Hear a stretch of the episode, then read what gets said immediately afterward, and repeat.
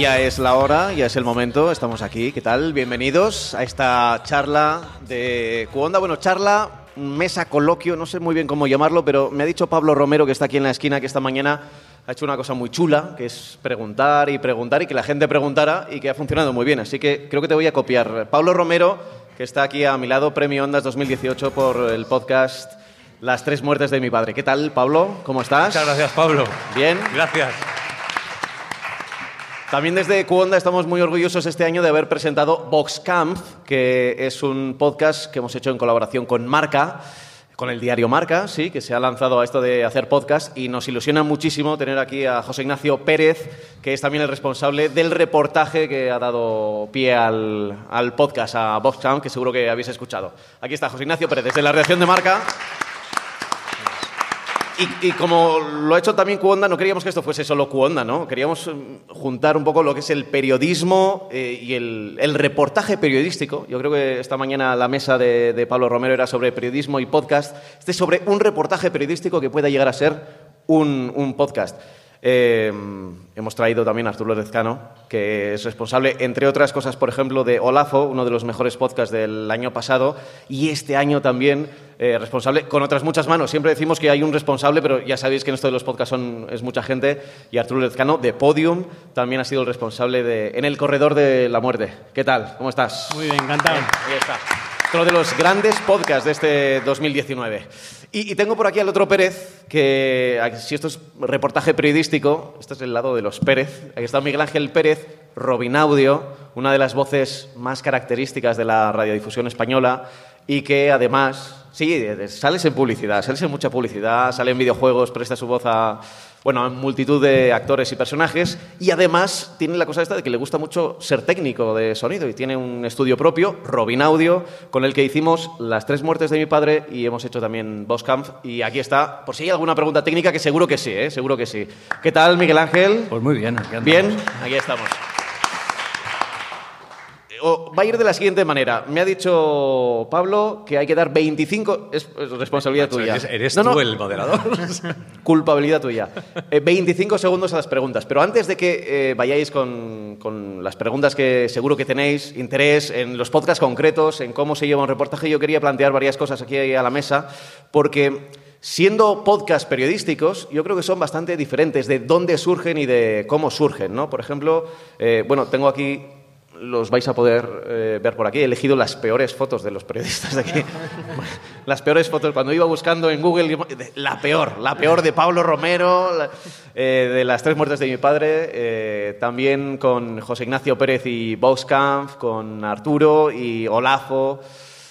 Bueno, y con estas fotos que vemos ahora, que yo creo que he buscado unas fotos de, de, de tensión periodística. Ya sabemos que cuando hablamos de periodismo, eh, quizá lo que buscamos son grandes historias.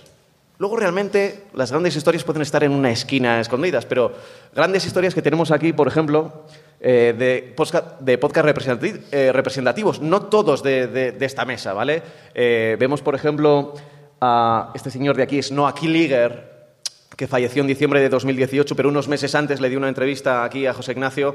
Él sobrevivió a Auschwitz boxeando. Para el reportaje que le hicimos en Marca, además se colocó el guante, como veis ahí, guante de boxeo, y con esa mano remangada en la que se podían seguir viendo los números que le tatuaron en eh, Auschwitz cuando tenía 16 años. Es una historia muy potente y que hemos llevado a, podcast en Boscamp. Veis aquí, por ejemplo, eh, a la antigua presidenta de la Comunidad de Madrid. Master es uno de los grandes podcasts periodísticos de, este año, muy destacado, el caso Master del diario.es. hemos visto, por ejemplo, allí el, al comisario Villarejo, V, también un gran podcast de investigación, de periodismo. Vemos, por ejemplo, aquí el, los ataúdes en el, eh, en el accidente de Olafo, así se llamaba el, el avión. Eh, ¿Verdad, Arturo? Eh, ¿Qué, qué, qué, ruta hacía? ¿Venía hacia Madrid desde...? Era, parecía un, un, bus aéreo en aquella época, ¿no? Porque era París, Madrid, Caracas, Bogotá. Sí. Se estrelló eh, llegando a la escala de Madrid sí. y dejó 183 muertos y, bueno, y un sinfín de historias, porque como tú dices, eh, hay historias detrás de cada esquina y, en una tragedia esas características, una cosa es la historia del accidente y luego todo lo que viene detrás. Y ahí está una de las fotos de quizá una de las más crueles, ¿no? de los ataúdes. Eh, también uno de los dibujos que se utilizó para el reportaje de las tres muertes de mi padre, porque eh, seguro que ya lo sabéis, las tres muertes de mi padre está dividido hasta que llegó a ser podcast ha ido creciendo poco a poco, ¿no? Primero con un artículo en El Mundo, luego con una serie en el español, Pablo, y hasta que finalmente llegó a podcast y, bueno, puede no haber acabado, ¿no? Puede, puede seguir. No, no se vayan todavía. no, no, no decimos. No, eh, espero que no. Pero sí, sí, esa, esa foto, ese dibujo es de, de la serie que publica en español que eran ocho grandes reportajes y que yo me empeñé en que no tuviese fotos, que tuviese dibujos. Dibujos, y es uno de ellos. He elegido un dibujo porque me parecía mejor traer el dibujo que una de las fotos del atentado, pero en aquellos momentos en el 93 fueron no, igual fotos no, muy desagradables. el dibujo, Y por aquí eh, tenemos también a Pablo Ibar. Eh, Arturo, eh, la verdad es que puse dos fotos porque llama mucho la atención, ¿no? Cómo, cómo, está de joven. No es Miguel Ángel Silvestre, no es el actor que le ha puesto cara en la, en la serie. Así es Pablo Ibar Casi, casi como entró, ¿no? Más o menos. Sí, eh, cuando estaba en el corredor de la muerte con ese pijama naranja.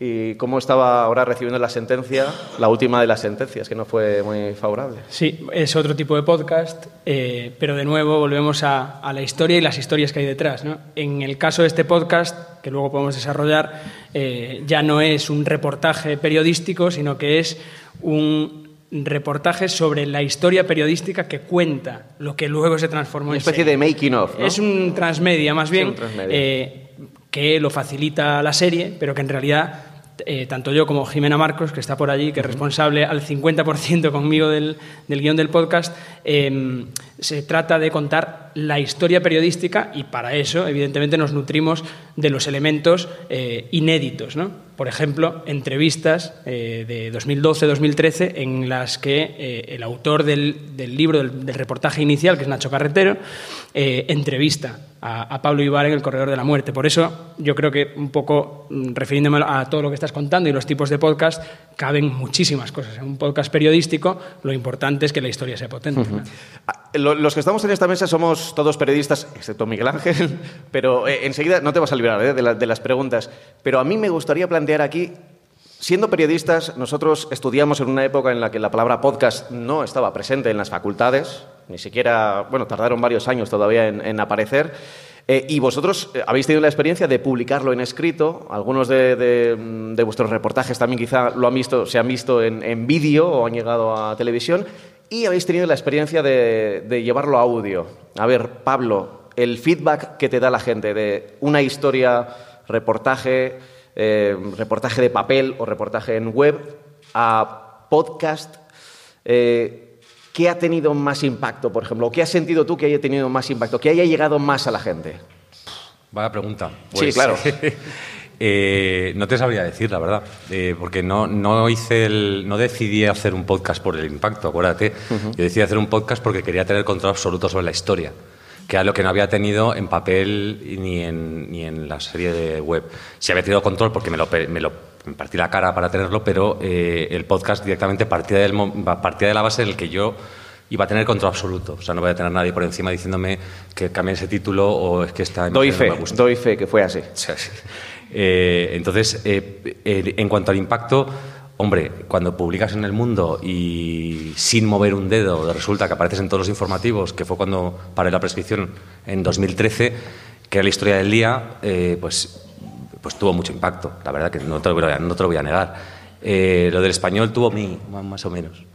El podcast tuvo, este podcast tuvo impacto, tuvo impacto parecido a lo que publiqué en el mundo, pero porque no, nos lo curramos mucho. O sea, hicimos un plan de medios inteligente, muy pensado, eh, eh, con muchas sorpresas. O sea, el impacto que tuvo salir en Buena Fuente, o sea, un podcast de, un, un, atentado súper tremendo, que te salga en un late night show con buena fuente para echarnos unas risas y resulta que funcionó. O sea, que, quiero decir que no, nunca sabes. Y es verdad que eh, la magia del podcast fue que la cantidad de gente que lo escuchó en Iberoamérica. ¿Mm? Y porque te das cuenta que has hecho una historia que puede ser universal. Entonces, eh, el podcast te dará, como tienes todo bajo tu control, cada una de las plataformas te da unas métricas, pues eh, ves cómo pues, funciona de repente pues, en Colombia o en, en Venezuela o en México. Entonces, eso, eso es muy molón y sobre todo eso demuestra que es un lenguaje universal. Que la historia, siempre que tengas una historia buena, como dice aquí el amigo Lezcano, pues, eh, eh, y siempre que tengas un guion bueno. Entonces se convierte en universal. Y eso te lo da el podcast con muy, poco, muy poca inversión, no necesitas licencias ni satélites ni nada. Entonces, pues no está mal, ¿no? ese es el impacto que a mí me gustaba. Arturo, por ejemplo, eh, en este transmedia, eh, en el corredor de la muerte, ha salido la serie y el podcast a la vez.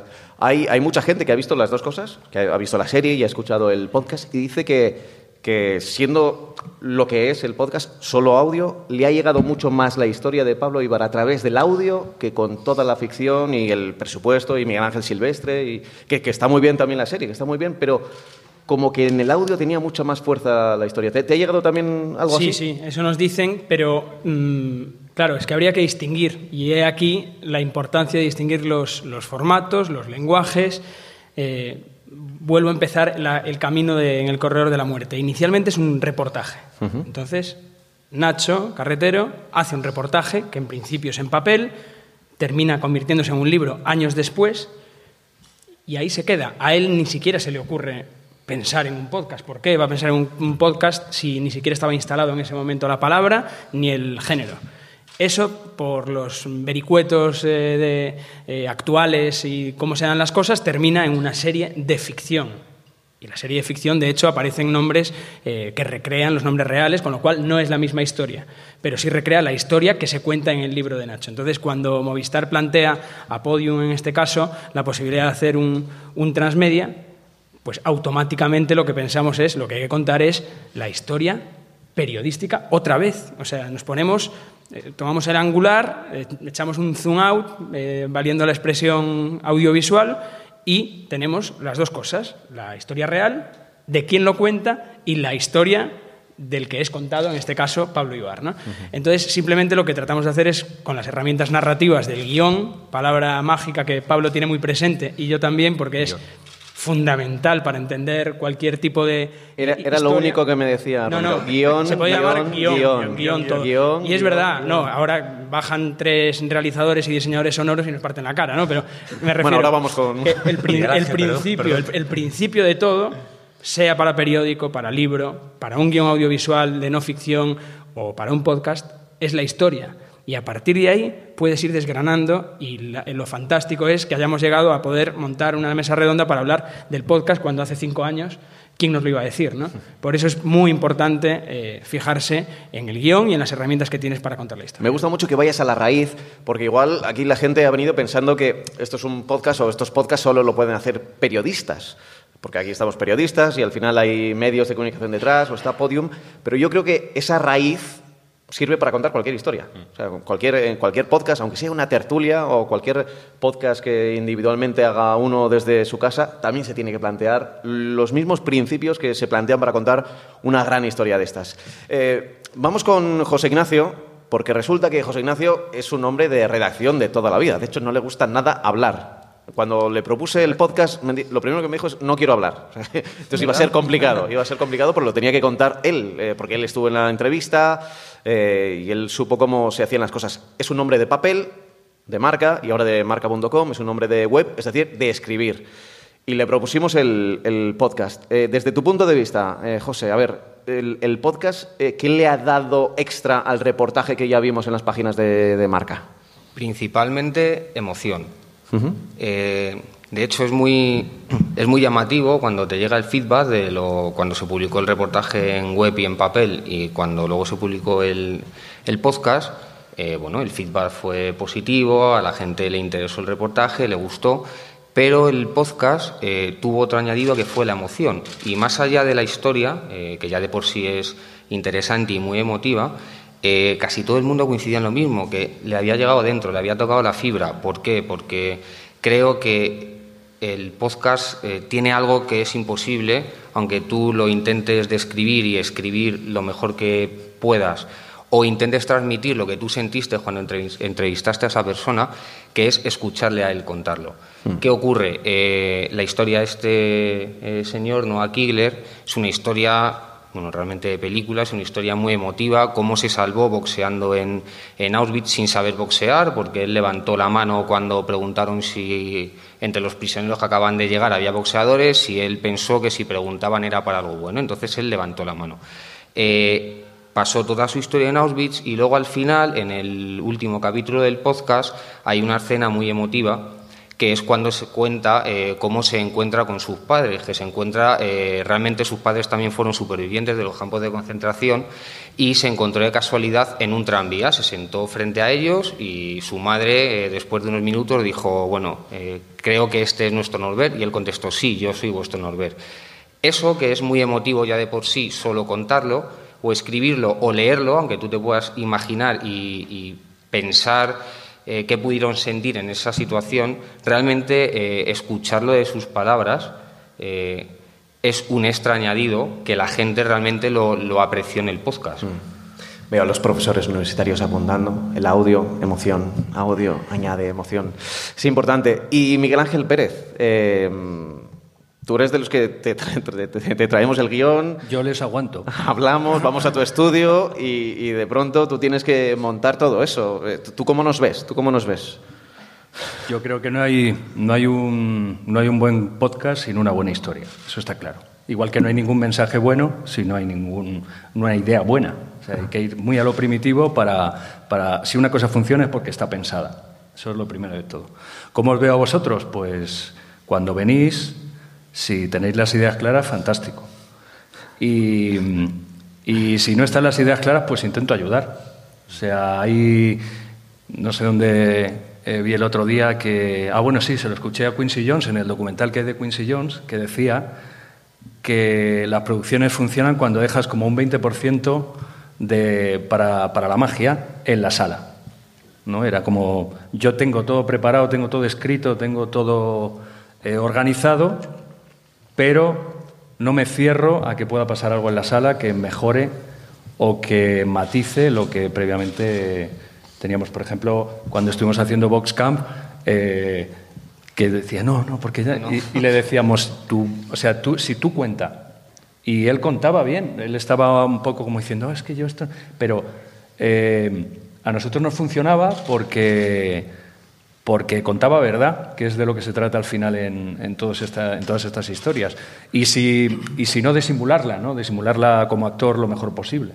Entonces creo, y luego, bueno, ya a nivel de, a nivel de sonido, pues, pues intentar amueblar lo mejor posible la historia que, te propone. Eh, tengo que decir y confesar que el día que estábamos montando un sábado por la noche el penúltimo episodio de Box Camp, nos emocionamos en el estudio con ese momento. No sé si era por el audio, lo habíamos leído mil veces, lo habíamos escrito, reescrito, y sin embargo, al escucharlo con la voz de José María del Río, por cierto, ¿eh? Que es uno de los grandes valores también de, este podcast, pues nos llegaba adentro y la habíamos, sabíamos que iba a funcionar porque la habíamos escuchado y leído y escrito muchas veces y sin embargo pues no, nos, tocó, nos tocó la fibra ahí un poco.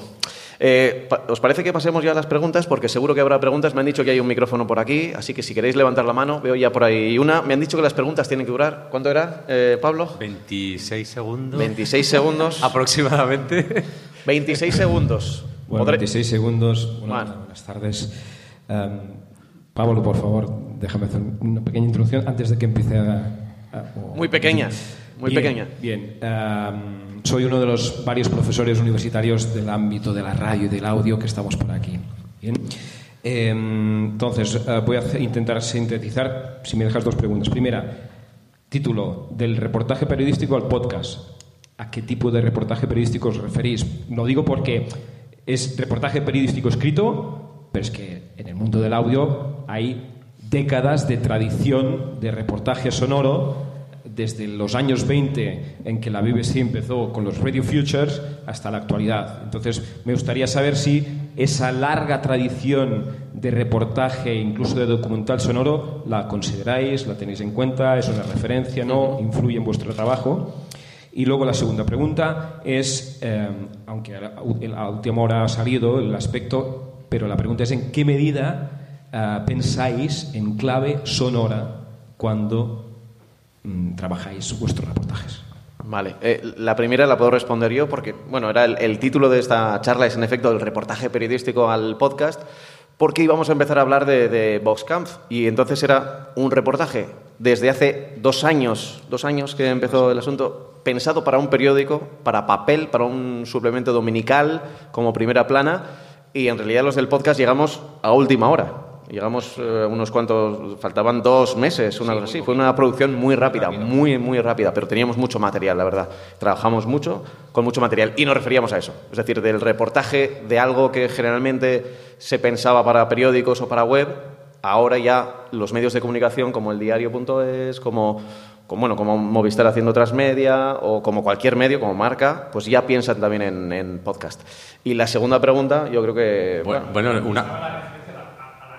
Ah, bueno, la tradición, sí, por supuesto, por supuesto, sí. A la hora de hacer, a la hora de plantearte hacer algo en audio, eh, los referentes prácticamente desde que empezó la radio, de hecho casi más al principio de la radio que en los últimos años, había este tipo de, reportajes. Cuando digo el comienzo de la radio me refiero eh, al, desarrollo, ya cuando se empieza a desarrollar la, radio. Sí, estaban presentes, por ejemplo, reportajes de BBC y demás, eh, estaban muy, muy presentes en, en Boxcamp, porque tienen, también tenían varios, por la música, por ejemplo, tenían varios reportajes sobre el nazismo y los campos de concentración. Lo que pasa es que, si, si puedo contar una cosa... Eh, Mm, es muy interesante esa pregunta porque sí hemos vivido la tradición de la, radio de toda la vida, pero hay algo que diferencia muchísimo en la, cultura del podcasting que se está creando ahora mismo respecto de la radio, y es que eh, el código se introduce un código nuevo.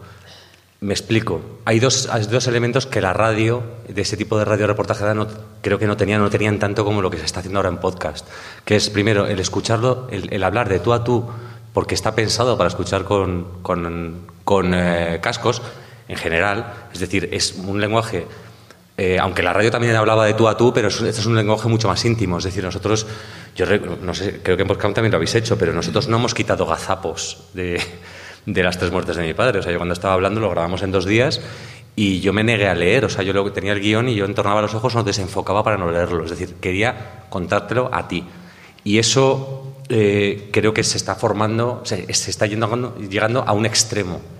O sea, se está fomentando cada vez más, que era más difícil hacerlo en la radio y más en la radio convencional, en mi opinión. Y luego lo segundo es que eh, aquí estamos bebiendo de otras tradiciones. Estamos viendo que lo que funciona son series. Entonces, eh, también te tienes que adaptar a un lenguaje que ya tenemos todos. Eso la radio de hace unos años no tenía por qué, tenía su propio código, pero el código es audiovisual. Entonces, se nota en todos los guiones que hemos hecho que tenemos eh, interiorizado que el oyente eh, nos va a escuchar como si estuviera viendo una serie de Netflix o de Amazon. Y sabes que el arco narrativo tiene que durar X y que las subtramas tienen que durar X. Y tienes que tener unos picos de atención y, unas, y unos valles muy parecidos al lenguaje de la televisión. El palabra este de cliffhanger, ¿no? Sí, bueno, probablemente no existía. Claro, entonces eh, eh, todos esos arcos narrativos, yo por ejemplo me inspiré, o sea, mi, maestro para escribir el guion, y tuve que hacer varias versiones, hasta siete versiones del guion para, para este podcast, es el Robert McKee. Y es la Biblia de los guionistas clásicos de Hollywood y se utiliza en tele y ahora se está utilizando en podcast. Y eso yo, por ejemplo, no. Yo cuando empecé en radio hace mil años, eso no ni, ni, existía, ni tenía conocimiento, ni, ni nada. Era distinto. Yo, Arturo. Sí, no, yo mm, estoy muy de acuerdo con, con Pablo y añadiría eh, que, o sea, a mí me ha tocado hacer. Yo trabajo en televisión también y en audiovisual, pero en televisión, en periodismo de televisión, he hecho infinidad de reportajes, desde dos minutos hasta 50 utilizando un lenguaje meramente lo que llamamos, lo que, como sabrás, eh, de periodismo audiovisual, que no utiliza otras herramientas que esa. Y en radio me ha tocado hacer también reportajes de hasta media hora que yo interpretaba como reportajes. O sea, no lo puedo definir, pero eh, eran, era lo mismo. O sea, yo pensaba que tenía las mismas herramientas para el escrito que para la radio, que para televisión.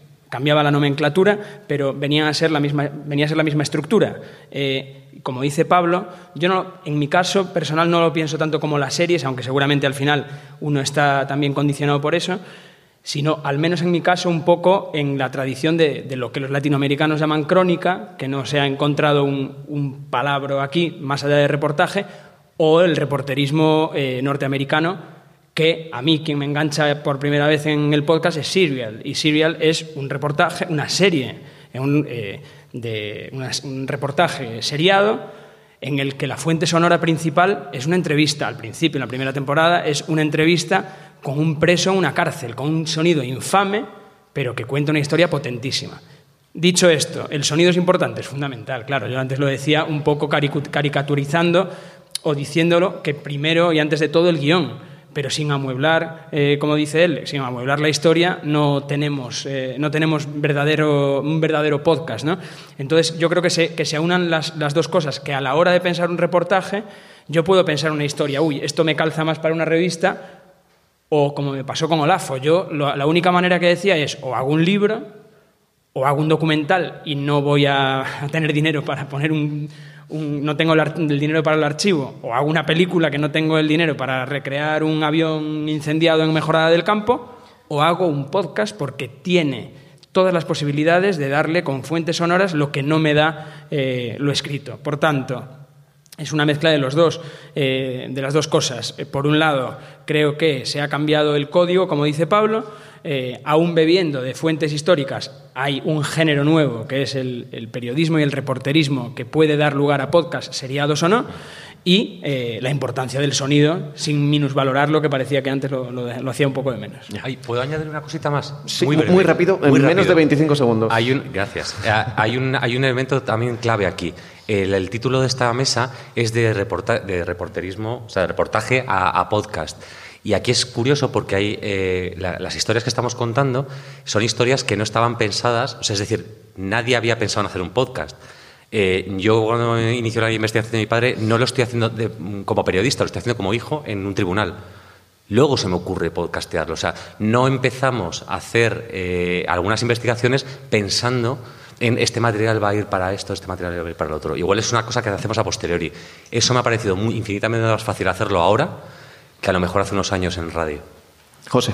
Sí, yo, por ejemplo, en, nuestro caso, en Boscamp, eh, estaba pensado únicamente para papel y para web, o sea, es un texto escrito para periódico, y de hecho, cuando lo adaptamos a, cuando lo adaptamos a podcast, eh, cuando nos lo planteamos, eh, había un problema, que tenía muchas partes muy literarias que en un podcast no, no daban cabida. Entonces, Pablo Sí es verdad que eh, realizó una adaptación del reportaje a guion y realmente eh, si lees el texto en periódico y el texto que luego sale en, podcast, lo que se lee con, los audios, eh, es lo mismo, pero el lenguaje es totalmente diferente, porque la idea original del reportaje no era para audio, sino era algo mucho más literario, de hecho eh, era tan largo que tuvo que salir publicado en, dos suplementos dominicales completos, de siete páginas cada uno. Entonces no era un texto pensado originariamente para podcast y tuvimos que hacer esa transformación. Mm. Quizá si lo hubiéramos encarado desde el principio eh, pensando en un podcast, hubiera sido un poco diferente, dentro de que la historia obviamente es el, motor que mueve todo, todo guion, tanto para papel como para podcast. Sí, por ejemplo... es verdad que hay diferencias. Eh, se dividió en 12 episodios de, de, podcast. Probablemente si hubiéramos pensado en un podcast desde el principio, lo habríamos hecho solo en tres o cuatro. Al final dura una hora y 20 minutos seguido pero ahí es verdad que hay, hay, hay, episodios que duran cinco o seis minutos, que son creo que demasiado breves, pero bueno, ya estaba así planificado, entonces lo dejamos así. Eh, pasamos a la siguiente pregunta, ¿os parece? ¿Eh? Para... Eh, ¿Alguna mano levantada por ahí por el público? Allí veo. Ahí.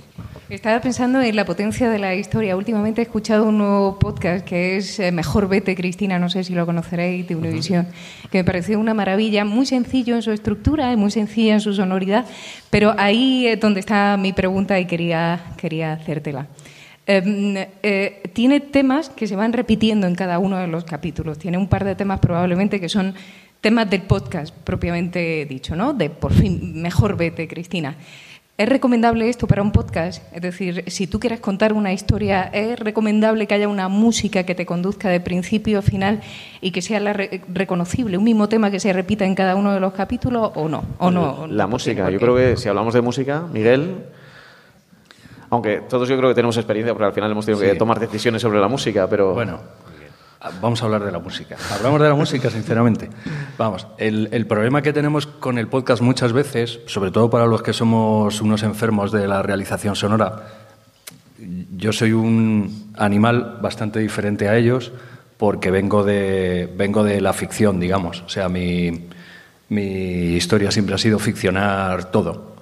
Entonces, eh, ahora mismo tenemos el problema, por ejemplo, con las músicas de, de, de los dineritos. O sea, directamente. Entonces, evidentemente hay que optimizar cómo hacer la mejor realización sonora posible con los medios que tenemos. O sea, con los... Entonces, sí, evidentemente, como todos sabemos, lo ideal para una historia eh, mínimamente ficcionada es que haya por lo menos uno, dos, tres motivos musicales que se vayan repitiendo y que vayan variando con distinta instrumentación, con distinto... Bueno, eh, eso eh, vendría John Williams y nos lo contaría mucho mejor. Pero dentro de que el podcast es muy barato de hacer, lo sabemos todos, si queremos hacer un podcast bien hecho, hay que echarle muchas horas. Son muchas horas que, que si, son, si son horas buenas de, de, estudio bueno, con material bueno, con efectos buenos, con, con, pues cuesta un dinero. Entonces hay que ver hasta dónde se puede llegar siempre. Es, es pues, como siempre, hacer el mejor, el, la mejor tortilla con los ingredientes que tienes. La música que se repite, yo creo que aquí la, esencia de muchos podcasts es también la, la, radio. Y siempre en la radio a mí me enseñaron en la universidad los mismos lugares, las mismas personas, la misma música, la misma hora. La misma gente en el mismo sitio, ¿no? como decía la canción. Eh, ese tipo de motivos musicales ayudan siempre a la comunicación. Yo creo que, de hecho, es una de las claves. O sea, no puede, la música, ¿verdad, Pablo? También en, en Las Tres Muertes. Hmm. Eh, Yo fue, estaba obsesionado. estaba obsesionado. Con todo, como siempre. Sí. Yo lo tenía tan claro en la cabeza que tenía que ser una música, un, un compás de 3x4 con tres notas y solamente un instrumento, imaginaos. que luego parece una tontería, pero Ángel Jiménez me mandó un archivo sonoro que había como 10.400 temas más o menos baratos para comprar y el me quedé con el tercero. Dije, pues este es lo que estaba buscando, no den más vueltas.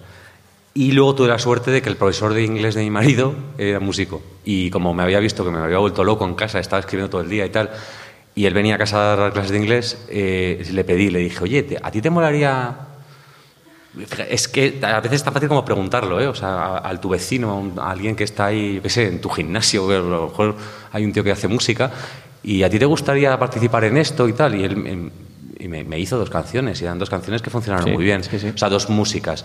Eh, ojo, registradlo siempre, siempre, o sea, la música, tanto lo que queréis con, con un software, eh, un sample que, que, que hagáis vosotros, que hayáis creado, lo que sea, intentar registrarlo aunque sea solamente subido a, una, a, a, Free Music o algo así, porque hay mucho ladrón. Y está pasando que, en, sobre todo en el mundo de los podcasts, hay gente que eh, registra alguna música, música de hilo de ascensor incluso, en sitios como, qué sé, eh, Eslovenia o Paraguay, y luego eh, le dice a Spotify o le dice a, a iVoox o, le dice a, las plataformas, oye, que es que esta música es mía y a lo mejor vuestro, vuestro trabajo resulta que mm, lo tienes que borrar. O sea, la plataforma te dice, lo tienes que retirar, porque hay alguien que está clamando por los derechos de esta, de esta pieza musical. Es imprescindible que si vais a utilizar una música, o la compréis, o si la queréis, registradla.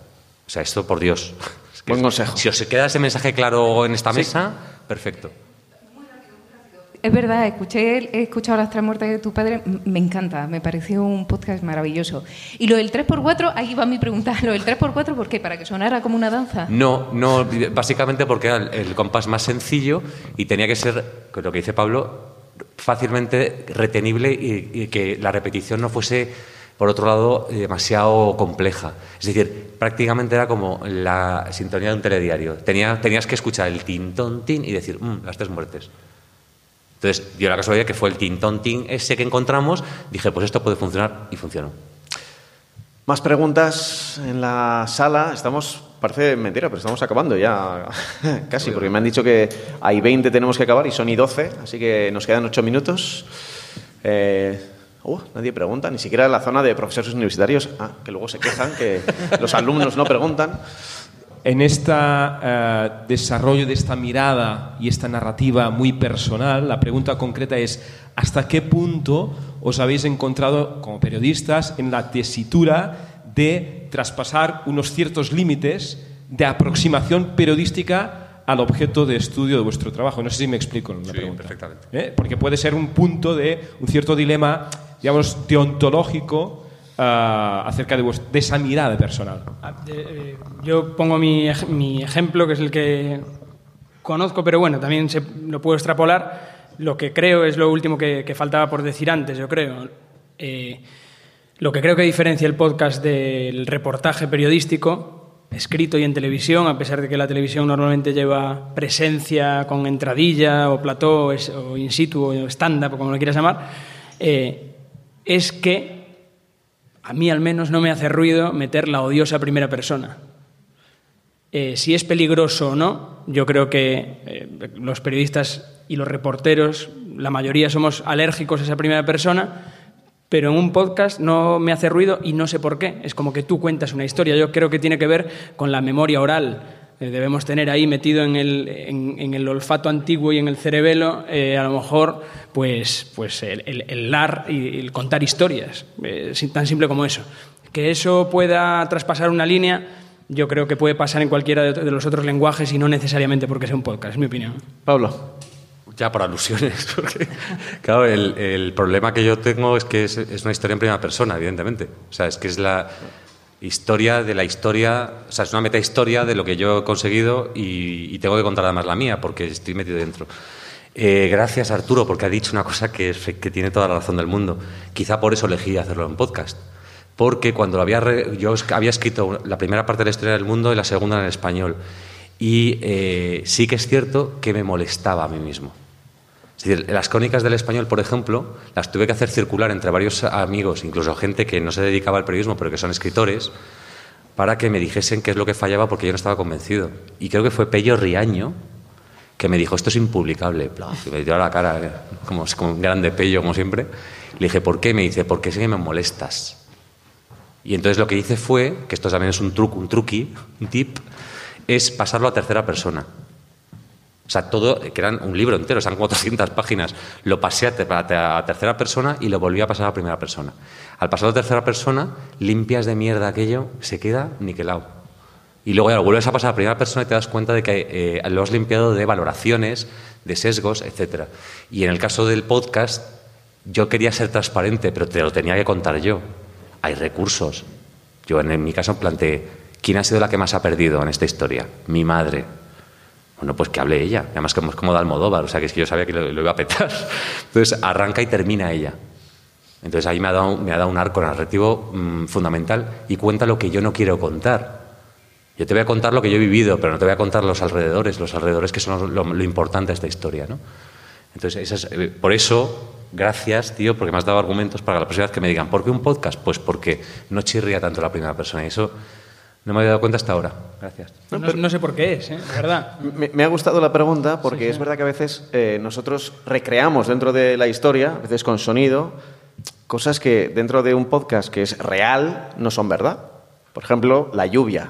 ¿no? Ahí llovía y sale lluvia. La lluvia está grabada no sé, en una biblioteca de... Claro, si, si nos ponemos estrictos, ¿verdad? No, no era la lluvia que había en Galicia, era golpeando el techo del Mercedes. Sí, lo que pasa es que sale, ¿eh? No sé cómo lo limpiaste aquello, sale al principio y luego, claro, Sí, porque que meter un poco en de el caña. sonido de la grabación venía ya algo de lluvia, pero se oyen luego Ya, gotas. y luego te- ya le metiste ahí distintas y sabiamente, demás. Sí, sí. sí, sí. A veces bueno, hay que jugar un poco con, con el, el sonido, el sonido y, y la, y la ficción, ¿no? Un poco. No, no- no creo que sea mentir, tampoco no creo que sea mentir. Utilizar. No era el coche que frenaba cuando se dijo, no era esa recreación. Eh, bueno, de hecho, por ejemplo, Arturo, eh, utilizan partes de la serie de ficción dentro del podcast, que, es yo un creo que eso buen es- recurso. Es un poco diferente y que es, es un subgénero que es el transmedia y que me, me resulta interesantísimo, pero sí, en el caso de Olafo, y ahí, bueno, eh, Alfonso, La, Alfonso Latorre, que fue un trabajo espectacular, eh, hay las recreaciones de, de la caja negra. No tenemos la caja negra, pero yo consigo las transcripciones de la caja negra palabra por palabra. Entonces, con actores colombianos que, eh, bueno, pues eh, actúan como si fuesen el piloto y la- las azafatas, la torre de control, un actor en español, etcétera, pues se consigue meter a, o se intenta meter al oyente en ese avión. Entonces, bueno, pues son esas herra- herramientas que efectivamente, y apelando a la emoción, como decía José Ignacio, pues no lo puedes hacer en un, en un, reportaje. Por mucho que nos guste escribir y por mucho que no nos guste meternos en la historia, incluso cuando es tan descarnadamente propia como, como el caso de Pablo. Hay una, y una última cosa que quería decir. Eh, es verdad que hay un problema, yo tengo un, dilema moral eh, cuando estamos hablando de periodismo y se ficciona alguna parte. Eh, de hecho, a mí me, me, encantó V, lo que pasa es que lo que me chirriaba no era tanto la narración, sino que era como que se notaba un poco que eran actores. Porque claro, hay partes que dices, tú esto no lo has conseguido ni de coña. Y, luego veías que eran voces muy moduladas, muy ensuciadas en estudio. Y sin embargo, en, las tres muertes, todas las voces que salen son reales. Básicamente porque es que yo tengo un archivo sonoro de cinco años porque yo estaba investigando, entonces iba con mi grabadora encima de la mesa. ¿Te importa que te grabe? No pasa nada. Luego tienes que llamar por teléfono a todos para pedirles permiso, pero las voces eran reales. Luego las distorsionamos si no querían salir o tal. Entonces yo sí que tengo ese problema que eh, de dónde, hasta dónde, dónde cortas la ficción, o sea, dónde te apoyas en un recurso y se convierte ese recurso en ficción y ya no es periodístico. Eh, hay que medirlo mucho. Yo creo que cuanto menos mejor. Sí, cuanto más original sea mejor. Y si lo puedes narrar tú en primera persona porque tú lo has visto, es mejor que meter ruidos de misiles y no sé qué, como si estuvieras ahí. Yo creo que hay muchos recursos narrativos y el, sonido, vamos, te da, te da para todo. Estamos ya casi fuera de tiempo, faltaba un minuto, pero... No quiero hacer preguntas solo... A ver... No es pregunta, solo es que si no habéis escuchado nunca el programa ya no está en la emisión, pero podéis escucharlo porque, bueno, a la carta se puede seguir escuchando de Radio Nacional de España en primera persona, que es un reportaje que se produce y se graba en directo, eh, pero luego se emitía en diferido. Os animo a que lo escuchéis porque yo creo que en buena medida los podcasts de los que estáis hablando ahora como recuperación de un formato o como invención... Como evolución, yo creo que de un formato eh, los vais a ver ahí reflejados. Muy bien, pues yo creo que vamos a acabar ya por temas de tiempo. Eh, con esta reflexión, eh, no sé si queréis añadir algo más, algún titular, pero tiene que ser muy rápido. ¿Algo más? Miguel Ángel, ¿has estado bien rodeado de periodistas? Sí, sí, Pues bien? me alegro. Pues nada, aquí acabamos esta mesa sobre el periodismo. Gracias.